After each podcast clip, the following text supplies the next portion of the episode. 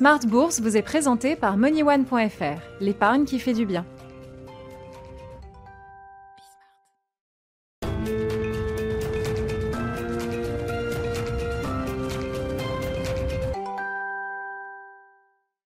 Smart Bourse, votre double dose quotidienne de marché sur Bismart en direct, l'édition de la mi-journée 12h30 13h et la grande édition du soir, le grand digest de l'information économique, financière et boursière en direct également 18h30 19h30. Le CAC 40 ce soir termine sous les 5000 points. Vous aurez le résumé complet de la séance dans un instant avec Nicolas Pagnès depuis la salle de marché de, Bourse Direct. On peut noter quand même que les questions sanitaires reviennent au, premier plan avec euh, ici et là des mesures de, de restriction qui peuvent être renforcées au Royaume-Uni, en Espagne également, dans la région de Madrid. Et puis on a vu hier euh, en France un nombre de nouveaux cas records depuis le, déconfinement. C'est donc un, sujet sanitaire qui n'a jamais quitté les esprits des investisseurs, mais qui revient peut-être au, au premier plan en cette fin de semaine, avec en plus les facteurs techniques de la journée dite des sorcières, les échéances mensuelles et trimestrielles, en l'occurrence, journée dite des quatre sorcières. Et pour cela, Smart Bourse convoque ce soir 300 sorcier de marché pour euh, bien faire le point sur cette semaine et sur ce trimestre boursier d'une certaine manière qui se termine ce soir. Vous les découvrirez dans un instant. Enfin, dans le dernier quart d'heure de Smart Bourse ce soir, le quart d'heure thématique, on reviendra sur alors un thème qui suscite beaucoup d'engouement, qui devient très consensuel, le thème des métaux précieux et de l'or notamment. On posera le cas d'investissement de l'or dans le dernier quart d'heure.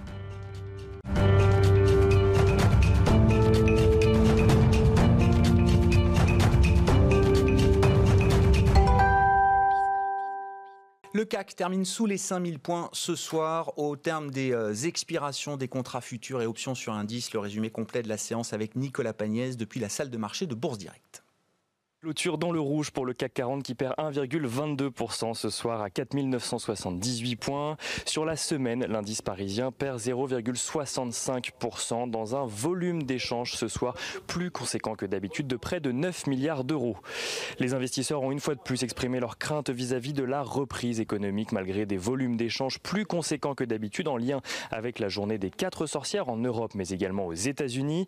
Les discours des banques centrales hier ont notamment mis en évidence des reprises économiques encore entourées d'incertitudes, même si elles sont plus rapides qu'attendues, ce qui vient limiter les prises d'initiative sur la fin de semaine.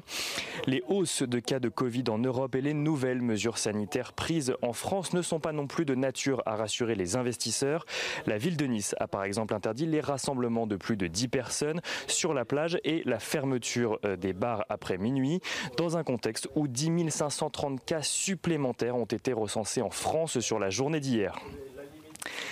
Les statistiques publiées aujourd'hui n'ont pas eu d'effet sur le marché parisien alors qu'elles étaient plutôt positives. Les ventes au détail au Royaume-Uni pour le mois d'août se sont appréciées de près de 1%, gagnant ainsi 4 points par rapport au niveau de février, soit avant la pandémie.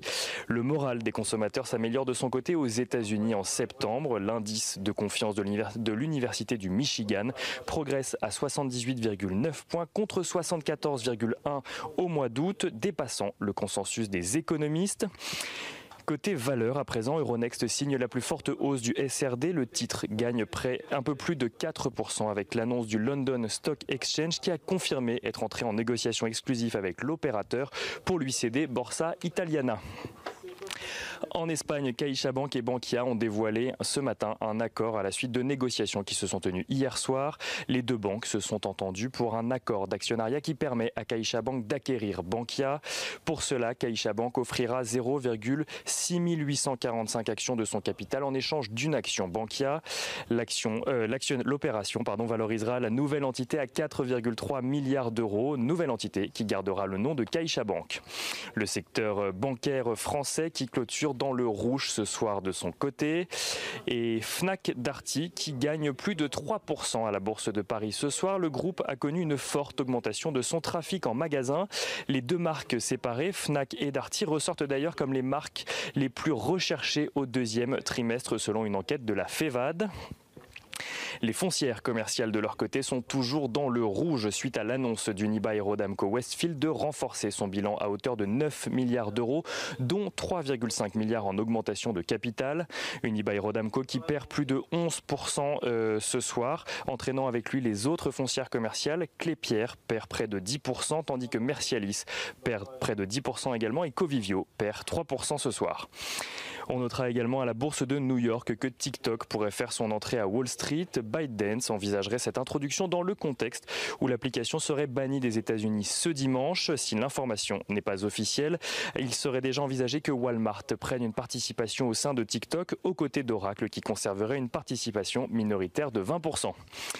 Et on regarde à présent l'agenda. Lundi, Alstom refera son grand retour au sein du CAC 40. Il remplacera Accor, qui souffre encore des conséquences en lien avec la pandémie de coronavirus. Côté entreprise, Assystem, Bio, UV Group ou encore Calray publieront leurs résultats semestriels.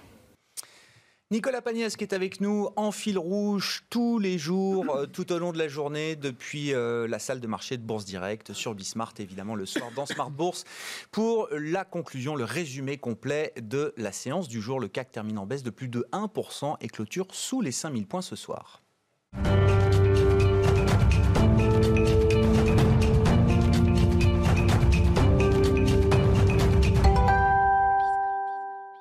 Je le disais donc en introduction, les sorcières sont de sortie, échéance euh, mensuelle et même trimestrielle aujourd'hui. Le troisième vendredi du mois est toujours un, jour particulier sur, euh, sur les marchés. Et pour accompagner ce jour des sorcières, trois sorciers de marché autour de moi dans ce plateau avec euh, Philippe Béchat pour commencer, l'analyste le spécialiste de l'analyse de marché, la bourse au quotidien, Cercle Finance également. Philippe, bonsoir et bienvenue. Bonsoir. Jean-Louis Cussac, le trader, le formateur chez Perceval Finance Conseil. Bonsoir Jean-Louis. Bonsoir. Et Romain Daubry, le technicien, le pédagogue qui nous accompagne ce soir pour ces 40 minutes de discussion de marché de depuis euh, Bourse Direct. Vous êtes avec nous en plateau, membre de la cellule Info d'experts de Bourse Direct. Bonsoir Romain. Bonjour Léa. Pourquoi est-ce qu'on est là? Pourquoi est-ce que vous êtes là? Pourquoi est-ce que le troisième vendredi du mois est un jour particulier sur les marchés? D'autant plus quand il s'agit du dernier mois du trimestre. Alors, effectivement, le dernier mois du trimestre, c'est le, ce sont les quatre sorcières. La différence entre les contrats qui habituellement se terminent le troisième vendredi du mois sont les trois sorcières. Pourquoi? Parce que ce sont des marchés dérivés qui clôturent et donc la caractéristique, c'est que ce sont euh, en plus, pour l'échéance trimestrielle, des contrats de futurs sur action qui clôturent. Sinon, ce sont des options sur action, des options sur indice ou des futurs sur indice. Et la différence, c'est depuis 2002, des futurs sur action qui clôturent en plus. Ça fait un quatrième élément perturbateur. Quatrième sorcière. Quatrième sorcière qui vient perturber les marchés, qui vient les, les, les faire bouger un peu plus. Alors pourquoi? Parce que euh, eh bien, quand arrive l'échéance des marchés dérivés, le troisième vendredi du mois, euh, c'était à lieu entre 11h50 et midi sur l'Eurostox, ça a lieu entre 15h40 et 16h pour l'indice CAC 40. 17h35 pour les options sur actions de l'indice CAC 40.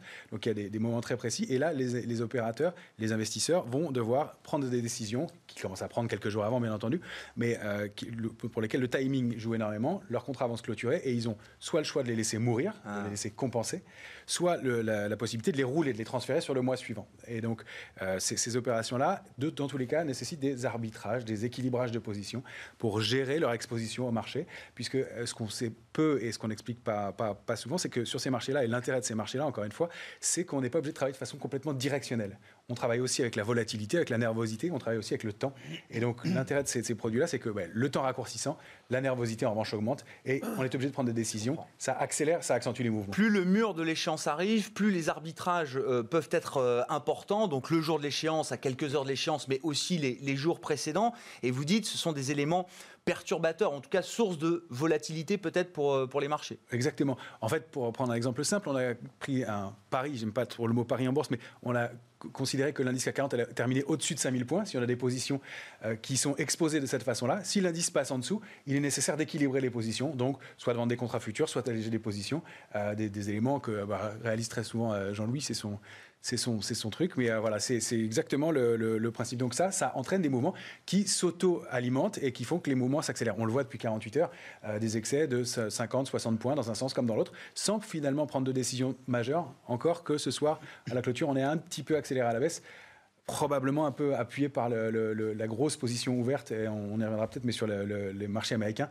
euh, puisqu'il y, a quand même quelque chose qui, se joue de ce côté-là qui est assez, assez fort. Bah justement, si, euh, faisons euh, l'état des lieux justement à l'issue de cette journée d'expiration trimestrielle. Qu'est-ce que vous constatez sur le marché? Et puis, tour de table sur les, les forces en présence aujourd'hui dans le marché à l'issue de ce, ce, trimestre boursier, de ce troisième trimestre boursier. Romain Alors, ben, sur l'indice CAC 40 que je connais mieux et que je suis plus régulièrement, on constate qu'il n'y a pas beaucoup de force en présence la position moyenne actuelle sur le futur CAC 40, c'est plutôt aux alentours de 300 000 contrats habituellement.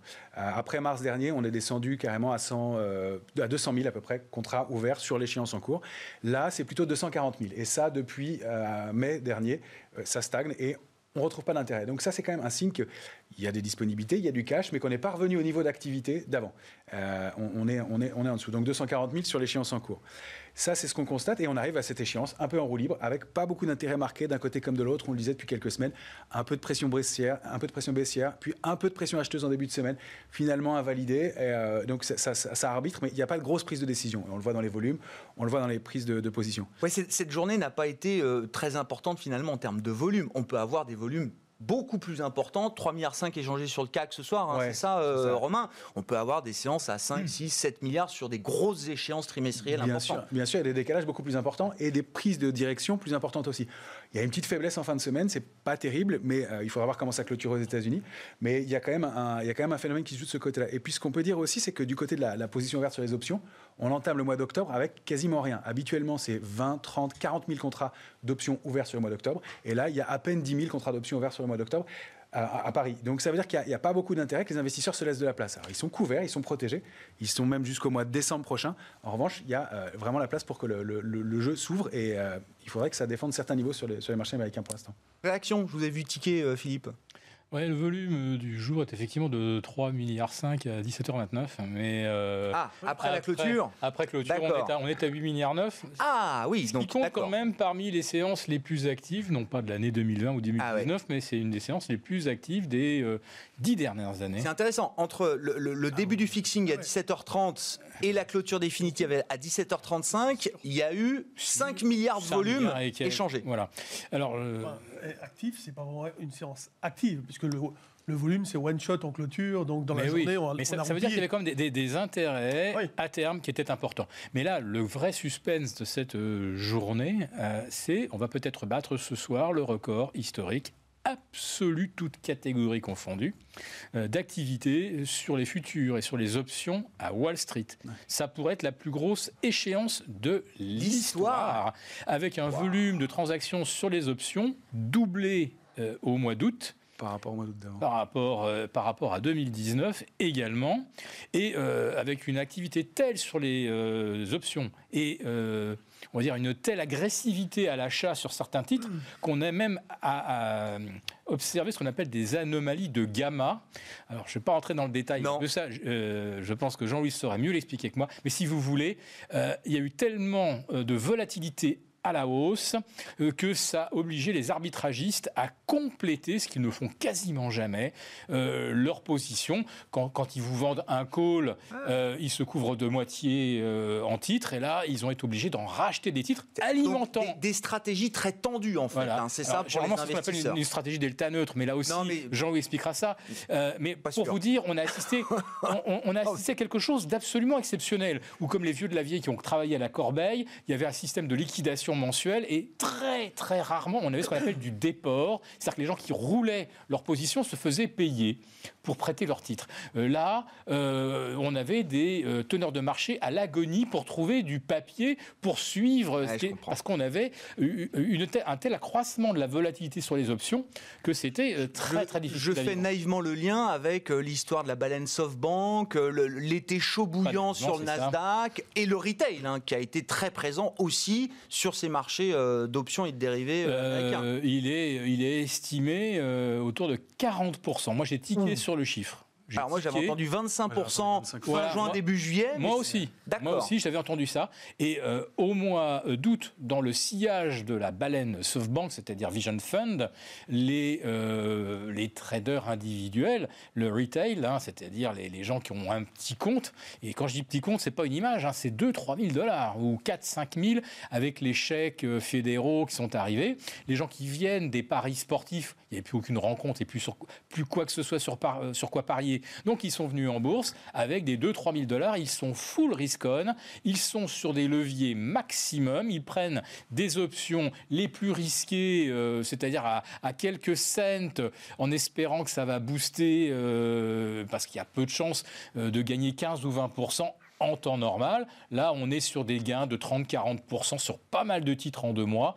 Donc, ça a été une véritable orgie de volatilité et ce qui fait peut-être qu'effectivement, le retail a réussi à représenter plus que 25%. Jean-Louis, Jean-Luc Cussac, euh, on n'a pas le temps et c'est pas le sujet de faire un, cours euh, sur les options, ou une formation sur les options, mais voilà, comment vous racontez cette histoire? Qu'est-ce qui vous a marqué euh, du bouillonnement du mois d'août sur le Nasdaq? Est-ce que ça s'est un peu calmé? Est-ce que les choses retombent aujourd'hui? Alors, c'est vrai, on ne peut pas rentrer dans le détail, mais il y a quand même pas mal de choses à dire parce qu'aujourd'hui, euh, les, forces de conviction, euh, euh, au niveau des gérants, hein, par exemple, bah, il est normal qu'elles soient très très faibles parce qu'il n'y a pas de visibilité, parce que s'il y a des espoirs de, de, situations qui peuvent s'améliorer, comme évidemment l'épidémie, en même temps, on va, on va, se retrouver à la fin avec une, avec une économie au tapis. Euh, on a marché euh, aujourd'hui à 5000, vous voyez, c'est le, niveau du début de l'année 2019 euh, avec des perspectives économiques, un endettement qui n'a rien à voir. Donc, si on avait donné à l'époque des chiffres pour la suite des événements à quelqu'un, on revient en 2019, on dit l'endettement sera comme si, euh, les, chiffres seront comme ça, euh, les récessions seront comme ci, comme ça. À combien penses-tu que le CAC sera? Exactement. le, gars aurait, répondu 2300. Euh, mais vraiment, c'est, ce que tu me dis n'est pas possible, c'est stupide. Donc de toute façon, c'est il ne peut pas y avoir de conviction. Donc domine des forces techniques. je le répète très souvent, les forces de construction de marché sont extrêmement puissantes. Euh, elle défie l'imagination. Euh, ces derniers temps, j'ai toujours dit, euh, on me répète à chaque fois, mais tu nous embêtes avec tes options parce que c'est technique, parce que les gens ne comprennent pas. Oui, mais si vous voulez comprendre ce qui se passe sur le marché, il faut comprendre comment les marchés sont construits, comment ils fonctionnent. Comment les autres investisseurs agissent dans ce marché. à partir du moment où vous avez des gros acteurs, par exemple SoftBank, mais il y en a d'autres, qui achètent des options. Un market maker si vous voulez, euh, va lui vendre l'option et se protéger. C'est-à-dire que euh, on appelle ça le delta d'une position. Donc, par exemple, euh, s'il vend 10 calls, il va acheter en face un tiers de cette position. donc, on dit que le delta est de 0,3 pour, pour couvrir. Et quand le, marché monte, quand l'actif monte, il doit, comme il se rapproche du prix où il doit livrer 10 et qu'il a que 3, au fur et à mesure que ça monte, il achète 4, 5. Et à 5, si vous voulez, c'est la moitié, c'est le delta 0,5. Euh, ça veut dire que, en fait, le prix de la livraison du, euh, de, l'action ou du produit en question, et en fait, c'est égal au, prix du marché actuellement. Donc, en fait, ce delta de 0,5 représente la probabilité qu'on soit au-dessus ou en dessous à l'échéance. Donc, si à l'instant T, on est sur le prix, c'est normal qu'on soit à 0,5. Le problème, c'est que les marchés ont beaucoup monté et les gens continuent d'acheter les options. Donc à un moment donné, ils ont acheté 6, 7, 8, 9, 10. C'est-à-dire qu'en fait, on est arrivé à une situation où le delta, il fallait qu'ils achètent 1 pour 1, avec un gamma nul. Parce que quand le delta tend vers 1, si vous voulez, à un moment donné, le marché monte, il monte, il monte, on, arrive à une situation où, bon, ben, je suis couvert à 1 pour 1, ça continue de monter, de toute façon, je ne vais pas me couvrir davantage. Mais si ça commence à baisser, ah je ne vais pas être sensibilisé au début, parce que je suis à 1 pour 1, et je, et, je vais passer de peut-être à 0,999, vous voyez, mais bon, je ne vais pas bouger. Et c'est ce qui s'est passé ces derniers temps, les marchés ne bougeaient pas trop. Aux États-Unis, il a commencé à avoir des replis.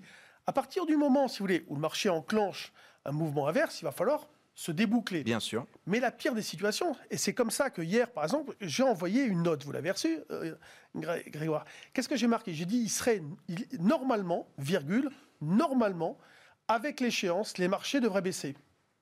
Pourquoi? Je ne suis pas devin. C'est simplement un phénomène de construction et de compréhension, et peut-être un peu précise et profonde, des, mécanismes. Si à la fin, euh, le SoftBank décide, si vous voulez, de, de liquider son option, le market maker, lui, il va la racheter, peut-être à un bon prix, ou un autre client va la racheter, et le market maker n'a plus besoin de couvrir son portefeuille. Donc, si vous voulez, il va eh vendre la même quantité qu'il a acheté et provoquer des forts replis du marché. Alors là, c'est le, le moins 10% de mouvement de baisse du Nasdaq qu'on a vu là il y a, il y a 10 jours, c'est ça? Oui, c'est des gens, c'est des acteurs qui, qui, vont exercer leurs droits ou en fait revendre l'option, etc. à quelqu'un qui l'avait shorté, etc. Et le market maker, lui là-dedans, il doit à un moment donné liquider son eh exposition de, de, de, euh, au, risque qui devient entier parce qu'il a pu la contrepartie dériver en face. et, donc, un, élément intéressant, parce que je suis allé voir un peu du côté du, CMI, donc des options américaines, donc sur le S&P, pour euh, voir un peu comment se composait cette position. Je ne la connais pas aussi bien aux États-Unis qu'en France, mais ce qu'on constate, c'est que l'alerte du 3 septembre a fait qu'il y avait de la complaisance sur les options. Vous savez qu'on mesure le, un ratio, qui est un ratio de, de complaisance sur les marchés, qui s'appelle le ratio put-call, donc le nombre de protections dans un portefeuille par rapport au nombre d'options d'achat. Ce ratio-là, il permet de dire que euh, eh bien, les investisseurs sont plus ou moins exposés sur le marché, sont plus ou moins optimistes. Sans rentrer dans trop de détails, mais on considère que c'est normal entre 0,80 et 1,20. Quand on est en dessous de 0,80, c'est complaisant. Quand on est au-dessus d'un 20, c'est pessimiste. À Paris, sur l'indice parisien, c'est plutôt de l'ordre de 2, etc. Donc pour l'instant, c'est assez pessimiste, c'est prudent, mais avec une toute petite position ouverte. Aux États-Unis, c'était euh, très complaisant et sous 0,80 pour les options sur indice et pour les options sur action avant le 3 septembre. Donc il y avait un signal d'alerte. Alors vous me direz facile rétrospectivement, n'empêche que c'était le cas. Maintenant, le marché ayant accéléré, ce qu'on constate, c'est que le niveau de couverture après le 3 septembre, donc le niveau de prudence sur les options sur indice est remonté. Il était à 0,99, quasiment à 1. Donc une option d'achat pour une option de vente sur l'indice. En revanche, sur les options sur action, il n'est pas remonté du tout.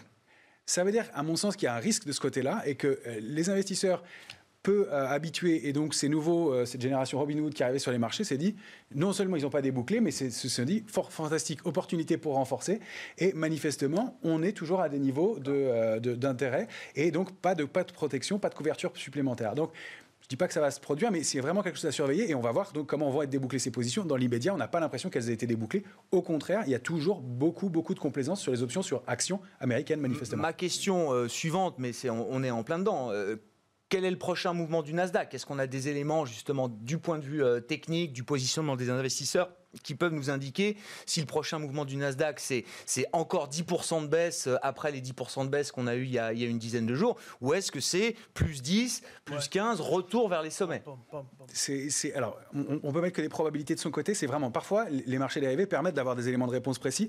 Aujourd'hui, moi, je mets des éléments dans la balance. Cet élément-là, il est quand même assez compliqué et j'ai l'impression que tout n'est pas débouclé de ce côté-là, qui est un vrai risque.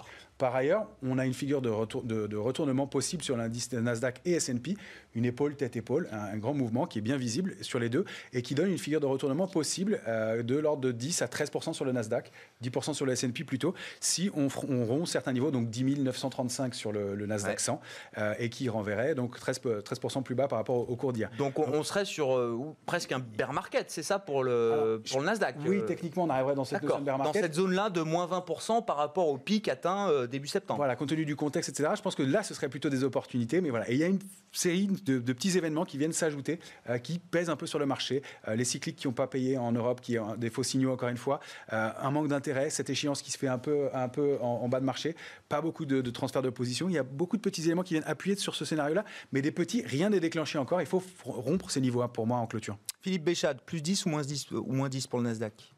Prochain grand mouvement Disons que là maintenant, euh, si on devait parler de tendance primaire depuis le 3 euh, septembre, euh, il y, y, a des risques de poursuite du dégonflement. il y a une autre anomalie sur laquelle je voudrais attirer votre attention, c'est que certains jours aux États-Unis, on traite plus d'options que de titres servant de sous-jacent à l'option. Là encore, on en revient effectivement à tous ces traders individuels qui jouent les options en fait comme des CFD. Hein. C'est du casino, quoi. Euh, c'est quand même quelque chose d'assez euh, vertigineux de penser qu'on va traiter davantage l'option que le titre sous-jacent. Et euh, sur certains euh, titans à 500 milliards de capitalisation, 1000 milliards, 2000 milliards, les options ne sont pas seulement mensuelles, elles sont également hebdomadaires ce qui multiplie les possibilités de stratégie, de faire des albatros, tout ce qu'on veut. Euh, ça va dans tous les sens. Alors, pour les, pour les euh, Traders, c'est plutôt, euh, comme on dit, du plein vanilla, c'est-à-dire euh, on est full acheteur et on fait pas des constructions, je vends 5 co, j'en achète 3, etc. Et je oui, joue C'est pas des stratégies complexes. Non, non, c'est full bull, c'est. c'est all-in sur une stratégie. Enfin, euh, le résultat est quand même euh, on a aujourd'hui plus de TF que de titres cotés ou d'indices cotés dans le monde, et on a maintenant plus d'échanges sur les options que sur les titres eux-mêmes. On se virtualise totalement. c'est une tendance, oui. Enfin, c'est ce qu'on observe déjà depuis plusieurs années, euh, Philippe. La taille des, des, marchés dérivés, la taille des, de la gestion passive. Il y, a un euh, moment où la trajectoire était déjà inscrite sur les murs. Voilà. Alors, manière. comment on se demande sur les taux si le zéro est vraiment euh, l'ultime limite, limite si c'est vraiment le plancher ou si on peut faire comme les Japonais, aller un petit peu en dessous, ou les Suisses très très en dessous. On va se demander maintenant si finalement on pourrait pas coter Apple au fixing une fois par jour et, et, et, trader les options à tous les niveaux dans tous les sens. C'est fou. Voilà. Alors, ce qui concerne le CAC 40 cette année, enfin cet été, euh, on observe exactement l'inverse de la stratégie euh, sur Nasdaq 100, S&P, c'est-à-dire que sur un Nasdaq, sur un CAC où on ne traite pas grand-chose par jour, 2 milliards, 2 milliards et demi, vous avez trois mois de stagnation, où là on a pu vendre du call, vendre du put, et vraiment on n'a même pas eu besoin de se fatiguer à couvrir, c'est resté encadré 4008, 5002, mais plutôt 4009, 5100. La camisole. À 80, la fameuse camisole algorithmique. Cher à Philippe Copyright. ah oui, complètement, oui. Voilà. Et, donc, vous aviez d'un côté full euh, volatilité euh, à Wall Street, et on encaisse la valeur temps sur le CAC 40 et sur le DAX aussi, même si le DAX a été euh, finalement effectivement mieux orienté, clairement, euh, ça n'a quand même pas fait une différence. Jean-Louis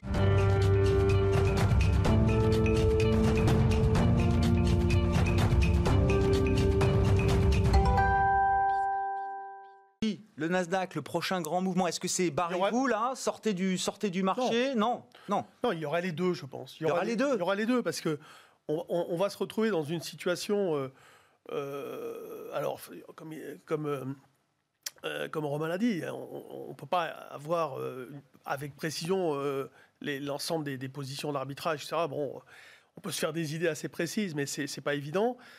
Donc, il y aura des... Quoi, on, est parti pour des mouvements de plus 10, moins 10, comme ça, peut-être? Mais dû à ces phénomènes de construction. Je comprends. Alors, et c'est là où les gens, s'ils veulent comprendre quelque chose, eux, ils vont se dire, mais je comprends, enfin, mon bon sens me disait que l'économie allait mal, que les perspectives étaient mauvaises, etc.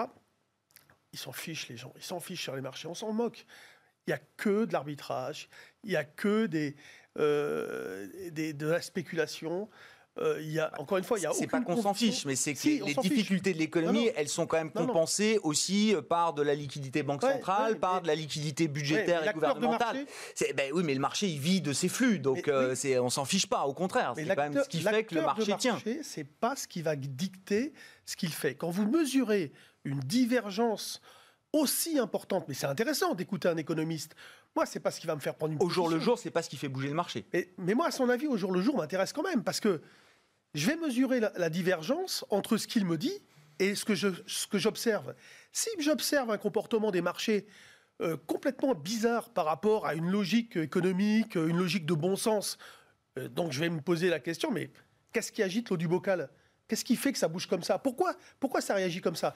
Donc ça va me permettre, si vous voulez, de comprendre pourquoi ça fonctionne comme ça, quelles sont donc les forces impactantes, et donc de faire des projections sur Qu'est-ce qui va se passer Et le qu'est-ce qui va se passer, c'est des marchés de plus en plus volatiles. Dans cette période euh, où, euh, où, les, où, les, couvertures sont au maximum sur des calls vendus, parce qu'il y a eu une échéance là, mais il y en aura d'autres. Sur décembre, il doit y avoir comme du monde à table. Euh, je pense qu'on va, on va devoir s'attendre à des mouvements extrêmement mm. importants. Peut-être que le gamma va faire qu'on va pas trop bouger là, mais quand il va y avoir des, débouclements, ou alors un pétard mouillé qui arrive là-dedans, euh, un mauvais catalyseur, ça Bon, peut vous ramener à prudence. 4003. Prudence. Je voudrais qu'on passe au, au sujet des devises, peut-être, euh, messieurs. L'euro-dollar, ça a été un des mouvements de, de l'été jusqu'à euh, début septembre. On a franchi 1,20 sur la parité euh, de change euro-dollar, euh, Romain. Et, et puis, on a l'impression que le mouvement a été stoppé quand même depuis, euh, depuis quelques jours maintenant. Moi, c'est exactement ça. Il a été, on voit qu'il a été stoppé. Il y a quelques euh, embardés euh, maigres quand même, mais liés à des, euh, des déclarations à Ban- Banque centrale. Euh, la phrase de Philippe Lane, évidemment, qui avait stoppé le mouvement euh, à la hausse. Et euh, donc, pour l'instant, on est toujours dans un petit trading range qui s'est un peu élargi. Euh, on en parlait d'un trading range plus serré. Il y a eu des fausses sorties. Maintenant, les bornes sont un peu élargies. C'est 1,1736 en bas, 1,1966 en haut. Euh, on- on- les bornes sont propres cette fois-ci, elles sont plus euh, latérales, donc c'est mieux pour travailler. A priori, euh, la sortie de ce mouvement-là, ça peut donner une accélération. Pour- pourtant, le sens de l'histoire, c'est toujours haussier et en direction de 1,22, D'accord. 28. Ok. Et la sortie, elle est plus probablement vers le haut. On constate qu'aussi du côté de la position nette spéculative sur l'euro-dollar, euh, ça avait euh, explosé depuis plusieurs mois et euh, là, ça a stagné un Ça peu. calmé. Après un mouvement gigantesque, hein. Ouais. on, on rappelle que 10% sur l'euro-dollar, c'est un mouvement colossal. C'est pas Ah du oui. tout les mêmes enjeux que sur, euh, sur un titre ou euh, sur des, des- des- des options dont les pourcentages de décalage sont gigantesques. Philippe, j'ai plutôt envie de vous entendre sur d'autres devises que l'euro-dollar, parce qu'on en parle beaucoup, euh, très souvent. Si vous voulez dire un mot sur l'euro-dollar, allez-y. Mais moi, ce qui me marque aussi là au cours du, troisième trimestre, c'est la devise chinoise. On n'en a pas beaucoup parlé, mais discrètement, fermement, le yuan s'est apprécié de 4-5% contre dollar depuis euh, la fin du, mois de juin. Et puis, si on est un peu dans les devises exotiques, les derniers gros mouvements qu'on a pu observer sur les devises euh, émergentes, c'est la lire turque qui s'est crachée au plus bas de, de son histoire, hein, contre dollar. Oui. Alors, euh, la fermeté du yuan, euh, qui n'est pas dans, dans l'intérêt euh, bien compris des exportateurs euh, chinois, il faut aller en chercher une explication peut-être euh, sur, euh, eh ben, sur le T-bond, euh, dont, la, Chi- dont la Chine était un gros détenteur et dont elle vient euh, de dire clairement qu'ils vont liquider peut-être 10%. Donc les achats euh, de dollars étaient destinés effectivement à faire baisser le yuan. Si euh, le yuan monte, ça veut dire que la Chine achète moins de T-bonds. Ce qui veut dire que la Fed va devoir davantage Oui. monétiser. Oui. Voilà. Bon, elle est, Heureusement. plus à, elle est plus à quelques, quelques Voilà. centaines ou. ou- Alors la question qu'on peut se poser, c'est à partir de de, quand, près, hein. à partir de quand la Fed va devenir le principal acheteur de T-bonds? Pour l'instant, euh, elle est encore assez loin derrière les fonds de retraite américains.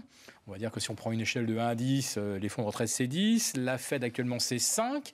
Après ça, vous avez le Japon, euh, la Chine et vous avez aussi euh, le Pentagone qui n'est pas très très loin d'ailleurs de, de la Chine en termes de détenteurs de, de T-bonds américains. Voilà, c'est pas forcément très très connu, mais enfin Non, c'est le voilà. Pentagone est euh, Oui, à son portefeuille et euh, achète Voilà, de la dette de la- américaine. ministère de la Défense. hein. D'accord, oui. Voilà. Donc, euh, pour en revenir euh, à ces Chinois qui se mettent euh, à acheter moins de T-bonds, voilà, il y a quand même peut-être derrière tout ça un petit euh, message euh, politique. Naturellement. Euh, en ce qui concerne les, je vais faire très très court sur le dernier mouvement, euh, le rebond du dollar face à l'euro. euh, on voit quand même que depuis 10 jours, les taux se détendent vraiment en Europe. Et alors qu'ils sont vraiment figés complètement, 0,67, 0,6750 de rendement sur le T-bond américain. Et en face de ça, on a euh, des OAT passés de moins 0,13 à moins 0,24. Ouais. Et vous avez également un Bund allemand qui, lui, n'est passé que finalement que de moins 0,40 à moins 0,49. Donc on observe aussi un autre phénomène, c'est-à-dire que les spreads s'écrasent actuellement au sein euh, des dettes européennes. Donc euh, le fameux spread nord-sud, il y a moins de 25 points maintenant entre l'OAT et le Bund.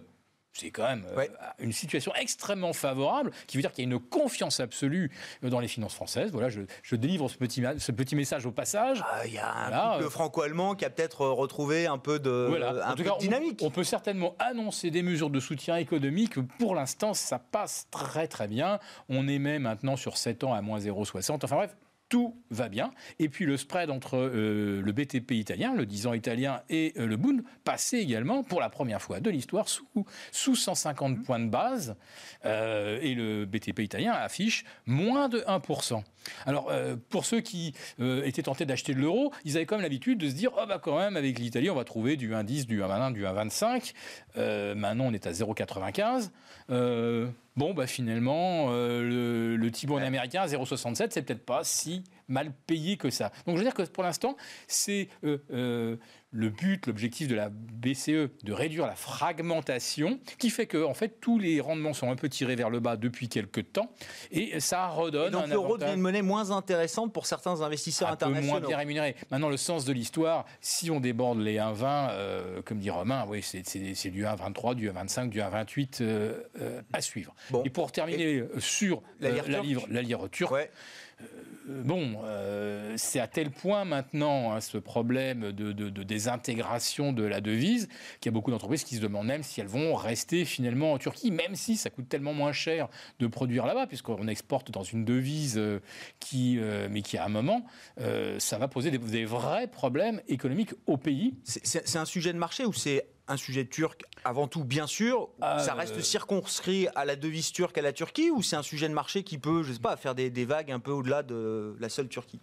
Là, ça commence à devenir un peu problématique pour la Turquie, vraiment. Alors, pour la Turquie. Euh, pour les Turcs qui ont du dollar, qui ont de l'or, etc. Ah bah, qui adorent dollar et l'or, bien sûr. Ceux-là sont vraiment à l'abri.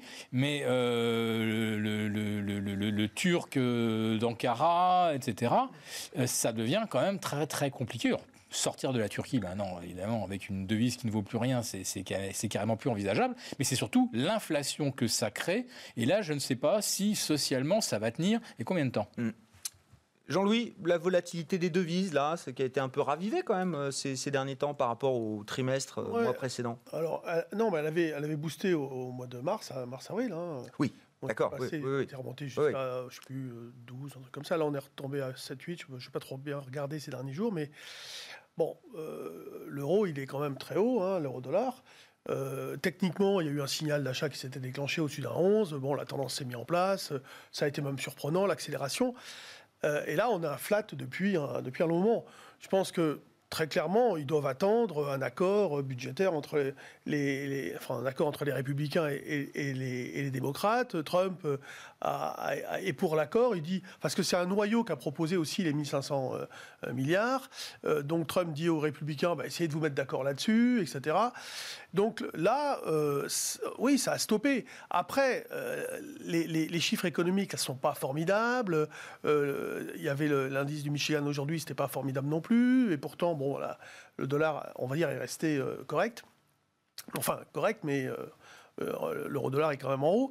ce qui a impacté aussi le dollar, c'est ben, la crise sanitaire, qui était quand même assez inquiétante. bon, là, la situation s'améliore un peu.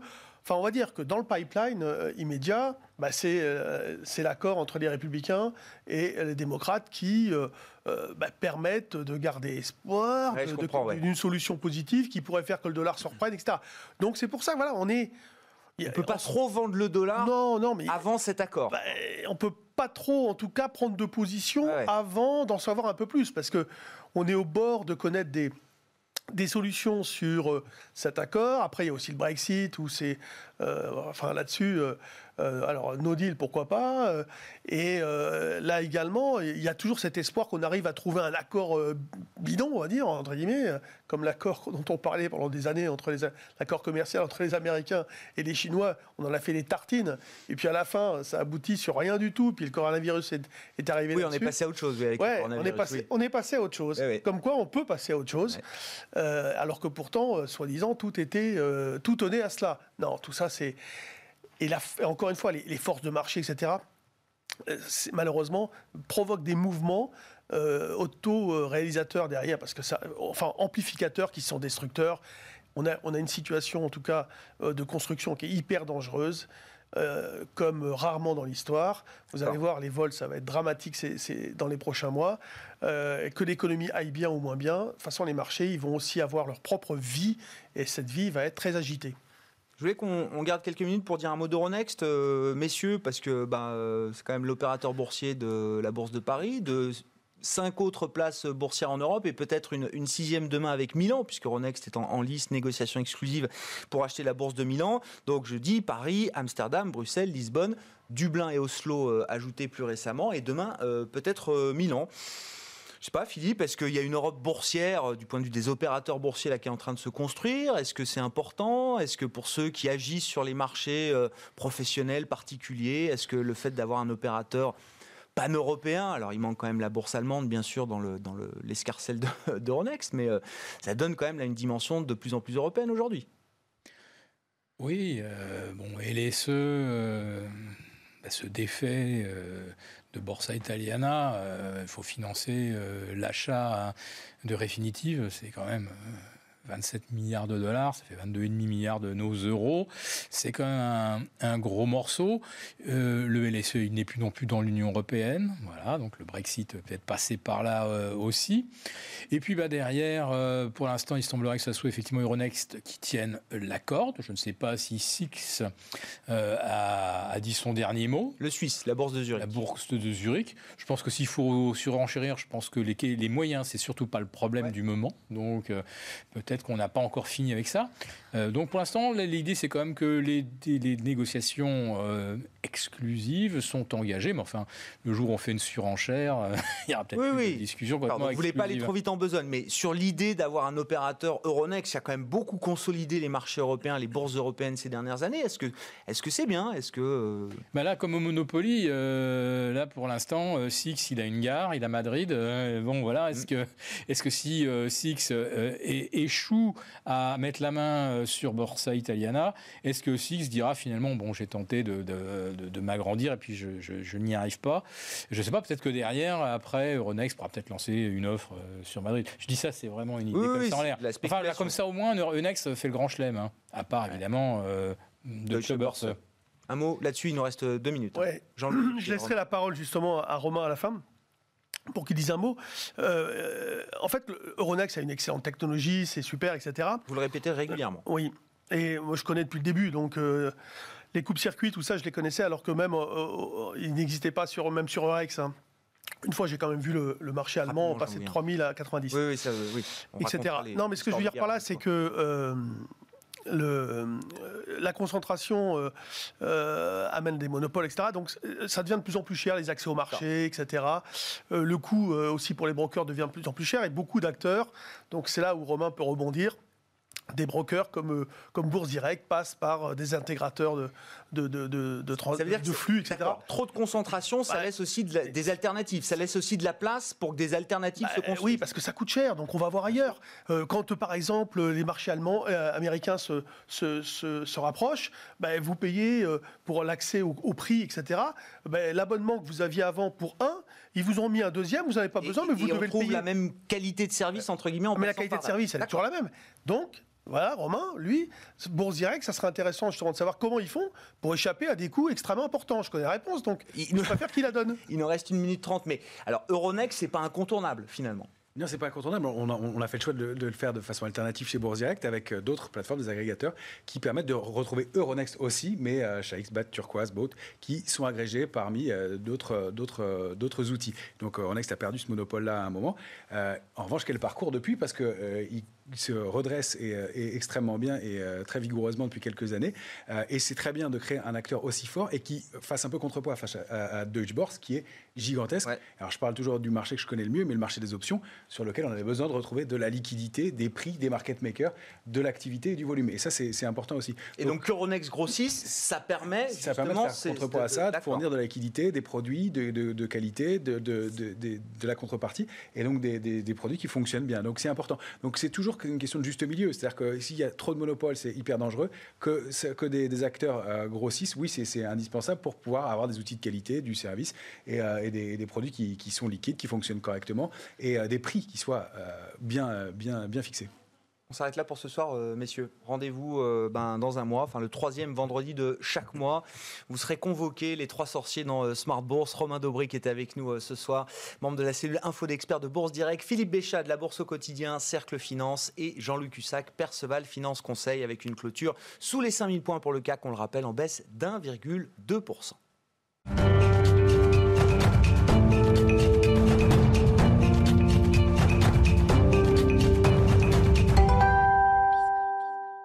Le dernier quart d'heure de Smart Bourse ce soir, quart d'heure thématique euh, qu'on va consacrer à l'or. Je vous propose d'ailleurs de revoir euh, ou de voir Igor Demac qui était avec nous à la mi-journée, gérant chez Vital Épargne, qui revenait avec nous sur le cas d'investissement de l'or. Il faudrait que chaque patrimoine en France ait entre 5 et 10% d'or en portefeuille. Igor Demac donc qui était avec nous à la mi-journée dans Smart Bourse.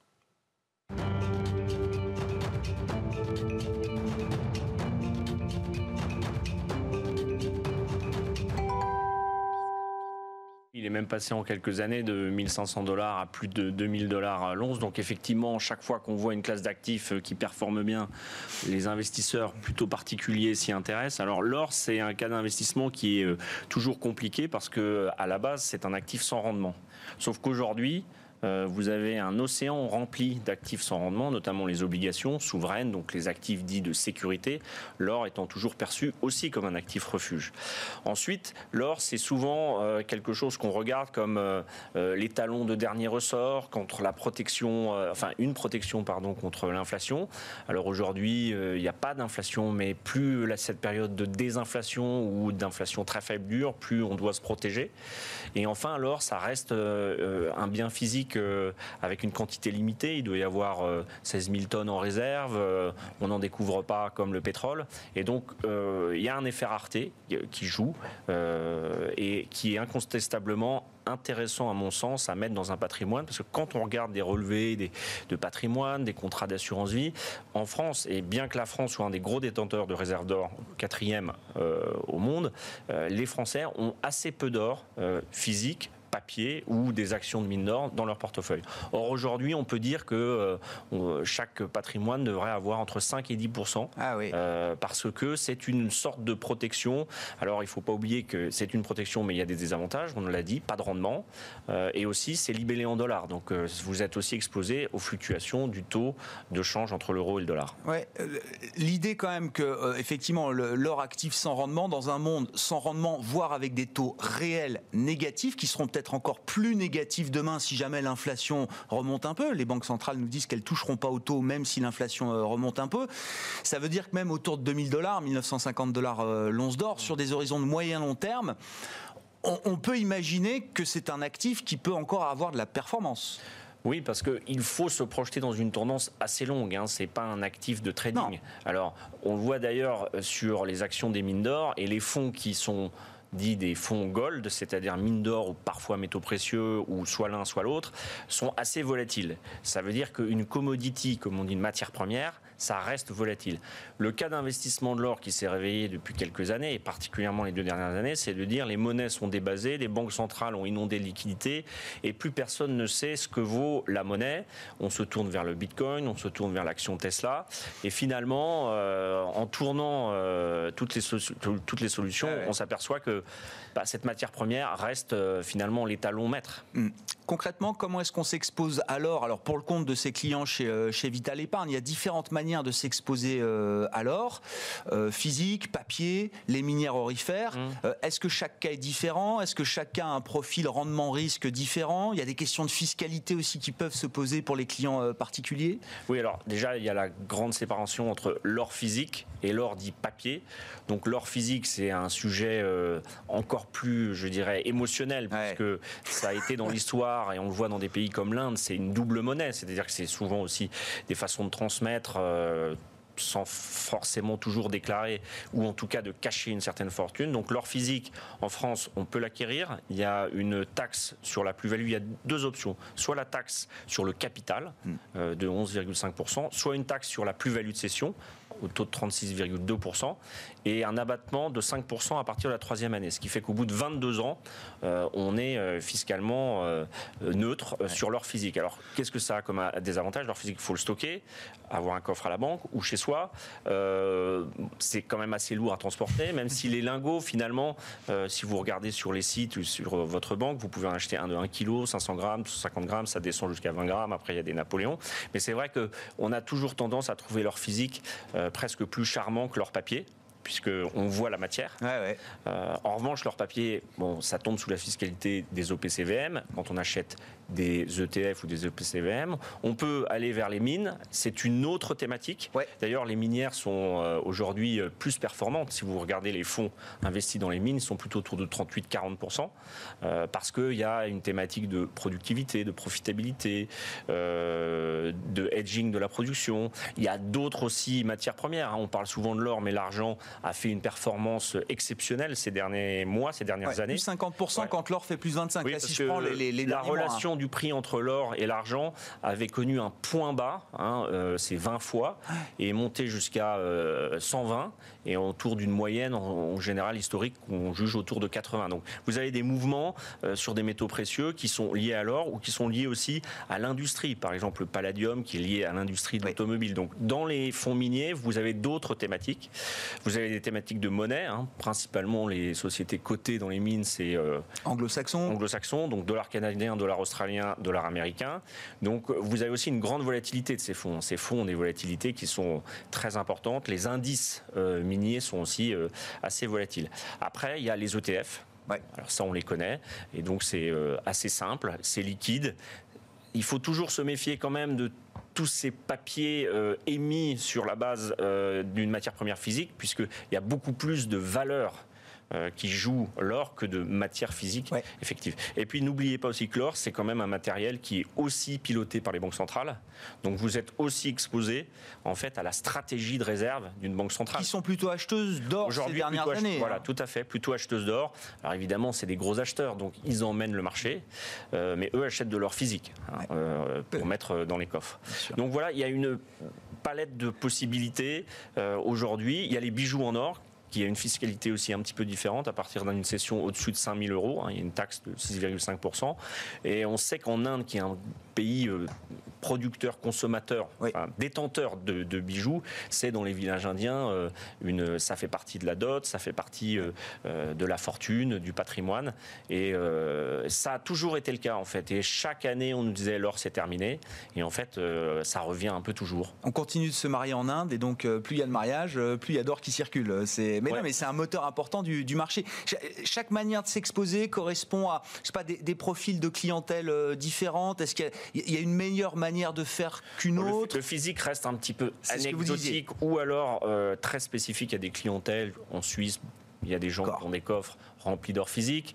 Euh, ça peut aussi être euh, une idée de transmission. Il ne faut pas oublier que l'or physique, euh, il faut pouvoir en justifier la provenance. Oui. Donc quand vous achetez un lingot, votre banque vous donne un petit certificat comme une petite carte bancaire. Ça peut servir de transmission. Vous pouvez acheter un Napoléon à, votre enfant. Donc ça reste anecdotique par rapport à toutes les masses qui sont investies sur l'or papier. Mm. Où là, vous répliquez l'indice, enfin le prix de l'or, ou alors c'est dynamique sur les sociétés orifères. Euh, mais qui sont un, un peu plurielles. hein. Vous avez Ouais, aussi c'est ce que vous disiez, parce que là, il faut prendre en compte les stratégies d'entreprise, euh, un Le risque, parfois géopolitique. Bah, le risque euh, sud-africain, euh, Bien sûr. un risque de gouvernance, un risque de politique, qui fait que si vous avez une production qui est stoppée pendant quelques mois, bah, le cours de bourse va être affecté. Ouais. 5-10%, enfin, ça correspond. euh, le- Il y, a- il y a toujours des, des- des profils d'investisseurs assez classiques hein, quand on est euh, dans le conseil en gestion de patrimoine. C'est enfin euh, jusqu'à 10%, c'est quand même beaucoup. euh, 10% c'est pour celui qui serait euh, d'abord très attiré par le marché des matières premières ou par les mines, par son Uh-huh. style d'investissement. Euh, 5% dans un portefeuille prudent, vous avez 95 autres à investir hein, euh, en private equity, euh, dans la bourse ou en immobilier. Euh, Aujourd'hui, je, je- quand vous voyez les prix de l'immobilier ou les idées d'investissement comme le coworking, etc., je suis pas sûr que ça soit vraiment des produits défensifs. Hmm. Euh, L'or, sur très longue période, euh, peut être euh, ce produit défensif si l'inflation se réveille et si on continue cette course monétaire où finalement plus personne ne sait très très bien euh, ce que vaut un billet dans la main. Bon. Et pour ceux alors qui n'ont pas encore euh, 5 à 10% d'or dans leur euh, allocation, vous dites, voilà, il n'y a, euh, a pas besoin Alors de là- se précipiter, mais ça reste quelque chose Non, que vous pouvez que- faire monter euh, graduellement non, dans votre allocation oui, ou c'est déjà trop tard? Non, c'est alors on avait dit c'est trop tard, c'est au-dessus de 2000 dollars. Oui, mais entre temps le dollar est passé de 1,12 à 1,19. Oui. Donc le prix en euros de l'or n'a pas autant augmenté. Donc il faut effectivement être euh, comme sur les marchés actions assez tactique. C'est pas la peine euh, d'acheter toute sa position or en une fois, il faut l'acheter en plusieurs fois. J'ai parlé du physique parce que c'est intéressant, parce que quand on parle à des particuliers, il faut aussi donner des choses assez concrètes.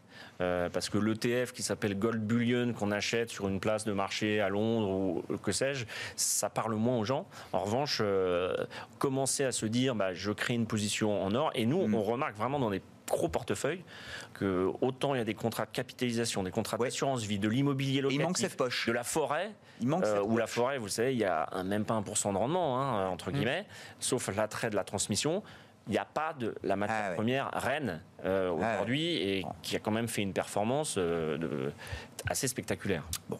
Ça me rappelle un des derniers grands mouvements de Warren Buffett hein, chez Berkshire, c'est qu'il a quand même liquidé ses positions dans les banques et il a pris des positions, je crois que c'est Barrick Gold hein, de mémoire, mais il a bah, pris des grosses positions dans les minières orifères. Voilà, un petit euh, bémol sur tous ces fonds euh, qui ont des sociétés orifères, c'est qu'en fait, ils ont tous un peu les mêmes noms. Donc, il n'y en a pas 36. et eh oui, c'est ça. Barrick, Alamos, enfin, il y a quand même. Euh, je regardais sur tous les fonds, nous on utilise le fonds de, Dofi, hein, qui est un bah. fonds plutôt sur les métaux. Moi, je préfère être directement investi sur la matière première.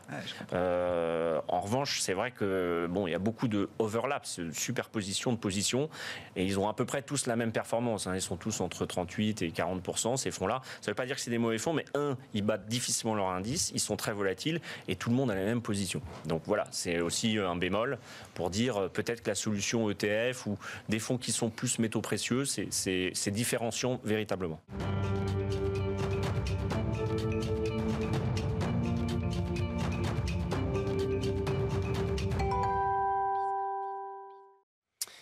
Igor Demac, gérant de Vital Épargne, qui était avec nous à la mi-journée dans euh, Smart Bourse sur Bismart. Il est bientôt 19h30. Très bon début de soirée, très bon week-end sur Bismart, bien sûr. Nous, on se retrouve lundi 12h30 en direct pour Smart Bourse, votre double dose quotidienne de marché.